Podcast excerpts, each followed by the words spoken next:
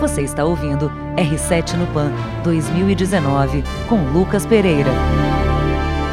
Oi, pessoal. Hoje um bate-papo diferente, porque a gente está aqui ainda na Arena da Ginástica Artística, né? onde o Brasil acabou de ganhar a medalha de bronze por equipes na competição no feminino. Foi o primeiro dia da ginástica dos Jogos Pan-Americanos de Lima e foi realmente um dia emocionante, né?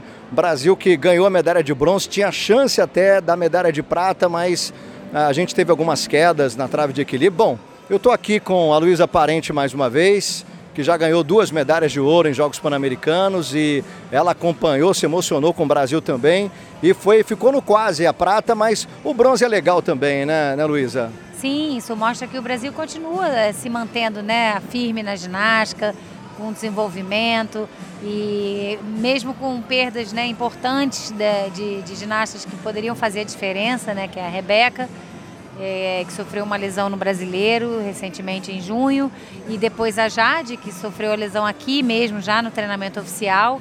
Então foram perdas significativas que justificam né, é, a ausência da disputa ou da medalha de ouro ou de prata. Mas a gente tem que valorizar esse bronze é importante para as meninas que disputaram e que conquistaram esse bronze, né? Então eu fico feliz por elas. É, a gente tem sempre um problema com a trave. a gente tem que resolver esse é, problema. É, né? Tem que fazer uma DR com a trave de vez por todas.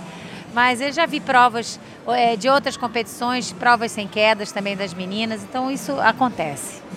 Bom, é, e também a gente tem que enaltecer o Canadá, que veio também com uma equipe muito forte. Bom, os Estados Unidos sempre aquele timaço, né? É um time, inclusive a gente conversava durante a transmissão, Luísa, que teve um campeonato nacional, né? um campeonato nos Estados Unidos, e as melhores, tirando a Simone Biles, que foi realmente a grande sensação dos Jogos Olímpicos do Rio, mas a Simone Biles não veio, mas todas as outras americanas praticamente vieram aqui para Lima para competir, o que mostra a importância né, que a gente tem na competição de ginástica nos Jogos Pan-Americanos.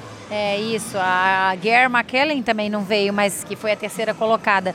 Mas, sem dúvida, é, os Jogos Pan-Americanos retomam né, essa importância, acho que para toda a América. São 10 equipes, eu acho que isso é um recorde até para a ginástica artística feminina, ter 10 equipes, também em função do sistema que hoje privilegia é, 5-4-3, né? Equipe composta de 5, mas pode apresentar 4 e, e conta a nota só de 3. Então nós tivemos a Jamaica com três ginastas apenas competindo.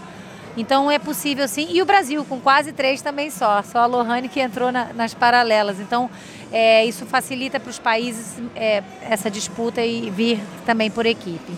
Bom, agora a gente vai fazer um resumo do que vai acontecer daqui para frente, né, Luísa?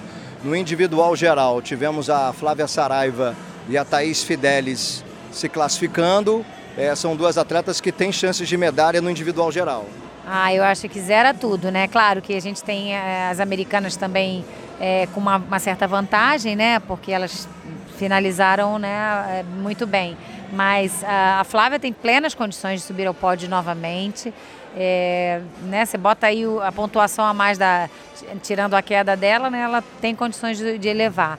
E, e, a Thaís é um pouco mais difícil por conta da, da, da, dificuldade, por mais que ela acerte tudo, tem provas mais difíceis, né? Então, mas de qualquer maneira, participar da final e como, e como depende do momento, né? A gente nunca pode dizer que, que não tem chances. Verdade. Bom, nas barras assimétricas, a Lohane e a Caroline Pedro se classificaram. Na trave de equilíbrio, somente a Flávia Saraiva, que mostra que o Brasil realmente não foi bem na trave de equilíbrio nessa competição por equipes, só tem uma finalista. E no solo, duas finalistas também, a Flávia Saraiva, mais uma vez, e a, Thaís Fidelis. Então, uh, no solo e no individual geral, a gente vai ter a Flavinha e a Thaís Fidelis juntas, né? É, e, e eu queria ressaltar também a final das paralelas, porque a Lohane tem grandes chances de melhorar essa série dela, que foi maravilhosa já hoje. Mas quem sabe subir no pódio também. Eu ficaria muito, muito feliz por ela se ela subisse ao pódio nesse PAM.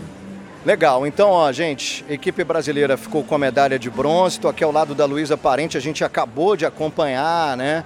Essa competição maravilhosa. Eu vou estar até quarta-feira, eu com a Luísa, né? Acompanhando a ginástica artística no feminino e no masculino. Então a gente vai trazer numa próxima oportunidade mais detalhes, né? Nesse domingo tem a competição por equipes no masculino. O Brasil briga até pelo ouro, eu diria, pelo nível da equipe brasileira. Então, até o nosso próximo encontro com é, mais análises da ginástica artística nesse podcast, né, R7, no PAN Lima 2019. Forte abraço a todos, até o próximo encontro. Luísa, obrigado mais uma vez pela sua companhia aqui. Obrigada a você, Lucas, foi muito bom participar. Legal, forte abraço, gente, até a próxima. Você ouviu R7 no PAN 2019 com Lucas Pereira.